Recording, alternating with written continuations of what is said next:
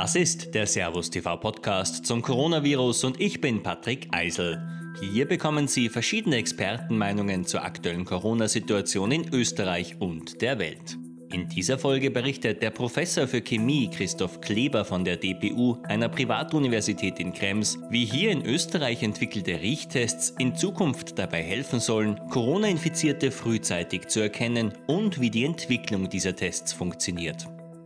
Aus Asien wurde berichtet, dass zwischen 30 und 60 Prozent der SARS-CoV-19-Infizierten unter einem Verlust oder zumindest einem partiellen Verlust des Geruchsvermögens leiden. Ähm, nachdem diese Erkrankung sehr oder sich stark von anderen Erkrankungen unterscheidet, nämlich dass man bereits Virenträger sein kann und daher als möglicher Infektionsherd sich noch in der Gesellschaft bewegt, äh, ohne dass man es selbst bemerkt, haben wir überlegt, was wäre ein, ein, ein, wichtiger Faktor, den man zu einer Früherkennung oder der für eine Früherkennung nutzbar gemacht werden könnte. Und daher sind wir auf diesen Geruchsverlust der Untersuchungen der Kollegen aus Asien gestoßen und äh, mittlerweile haben ja viele andere Institutionen diese Idee aufgegriffen und versuchen auch mittels Geruchstestung herauszufinden, wo und an welcher Stelle die Schädigung des Geruchssinnes durch das SARS-CoV-19-Virus äh, stattfindet. Aber wie genau läuft die Entwicklung dieser Tests ab? Die Probanden unserer Studie bekommen äh, via Postweg die Riechtests zugesendet. Das hat einerseits Gründe der, des Zeichenschutzes, also auch der hygienische Gründe, da wir nicht mehr in Kontakt kommen können mit diesen Tests. Und äh, andererseits wollen wir natürlich ver vermeiden, dass ein bereits benutzter Test von einer Person zur nächsten wandert und so eine mögliche Infektionsquelle darstellt. Äh, nach der Zusendung werden sie via Internet, wenn vorhanden, zum Beispiel bei Skype angeleitet, wie der Test durchzuführen ist. Und Sie müssen die von Ihnen errochenen Ergebnisse dann notieren und die werden an uns refundiert und fließen in die Studien ein. Es gibt zwei verschiedene Riechtests. Der eine schaut aus wie Eddingstifte, die durch Öffnen der Kappe dann sozusagen den Geruch freisetzen. Da ist es sehr wichtig, dass der Patient oder die Patientin nicht den, die Nasenspitze berührt damit, die, die Spitze des Stiftes nicht kontaminiert, zuvor nicht getrunken und gegessen hat in einem 30-minütigen Fenster, um den, äh, diese Sinneswahrnehmung nicht zu stören. Ähm, und dann müssen Sie resultierend aus Ihrer Erfahrung auf einem Fragebogen angeben, welcher Geruch mit welcher Intensität für Sie wahrnehmbar war. Der zweite Test ist ein sogenannter Schnelltest, der so ähnlich wie bei Ruppellosen ein Feld freizuruppeln hat, worunter sich dann die Geruchs, geruchsfreisetzenden Stoffe befinden. Und der Patient muss wieder ankreuzen, welche hat er wahrgenommen. Ähm, in einem dritten Test, nachdem wir das Riechen und das Schmecken direkt miteinander verbunden sind, äh, erfolgt ein Geschmackstest, den die Patientinnen und Patienten durchführen müssen.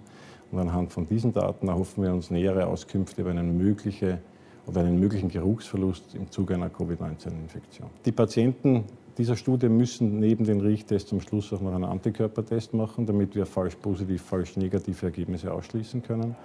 Und im ersten Schritt versuchen wir mal zu evaluieren, was ist denn überhaupt das Geruchsvermögen des gesunden Patienten, der gesunden Patientin und hoffen, dass wir hier schon statistische Aussagen haben, die uns dann mögliche Ausreißer oder die uns dann erlauben, mögliche Ausreißer zu erkennen. Wir haben jetzt im Moment 120 Probandinnen und Probanden als gesunde Gruppe und 30, die tatsächlich nachgewiesenermaßen an SARS erkrankt sind. Auch die erkrankten und isolierten Corona-Patienten müssen ihre Tests, wenn möglich, selbst durchführen. Denen wird ähm, dem Gesundheitszustand entsprechend der Testset oder die Testsets zur Verfügung gestellt und müssen dann in der Isolierstation eigenständig diese durchführen und natürlich an ihren Anamnesebogen dann vermerken, dass sie erkrankt sind. Ähm, und die Ergebnisse kommen dann zu uns zurück und fließen in die Gruppe der bereits Erkrankten ein. Da können wir dann oder hoffen uns feststellen zu können, welche Geruchswahrnehmungen nicht mehr möglich sind bei einer laufenden Infektion wir sind jetzt am Beginn der Studie. Äh, es gibt keine Erfahrungswerte, keine wissenschaftlichen Studien, die uns sagen könnten, es gibt eine bestimmte Stoffgruppe oder Substanzklasse, auf die wir besondere Rücksicht nehmen müssten. Ähm, Ziel dieses Vorexperiments, Vorstudie ist natürlich auch herauszufinden, welche Stoffklassen sind denn die, auf die ein Covid-19-Patient, sobald die Infektion begonnen hat, äh, in seinem Körper Platz zu greifen, auf die er dann nicht mehr ansprechen kann, wo also die Schädigung der Nervenzelle in der Nase so weit fortgeschritten ist, dass man in dieser Stoffklasse, dieser Stoffgruppe keine Wahrnehmung mehr hat. Der Verlust des Geruchssinns kann zwei mögliche Ursachen haben. Die eine ist, dass er einfach physisch blockiert ist, wie beim normalen Schnupfen für gewöhnlich der Fall ist, oder dass tatsächlich die Nervenzelle, die den Sinnesreiz ans Gehirn weiterleiten soll, durch das Virus zerstört ist.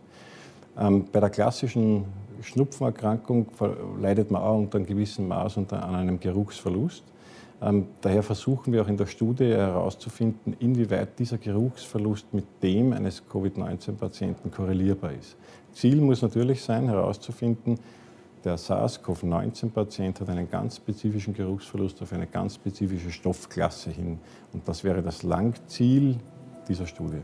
Denn aktuell fehlt für Menschen, die den Verdacht haben, sich mit dem Coronavirus angesteckt zu haben, ein schneller Test, den man zu Hause selbst durchführen kann. Unser Ziel wäre, mittels eines einfachen Geruchstestes auch diesen Patientinnen und Patienten einen weiteren Indikator an die Hand zu geben, der dann den Gesundheitsbehörden eine Entscheidungsgrundlage liefert, ob eine Person einer weiterführenden Testung zugeführt werden sollte oder nicht und damit ein Stück weit mehr Sicherheit schaffen kann, bevor es zu einer möglichen weiteren Verbreitung des Virus durch diese Person kommt.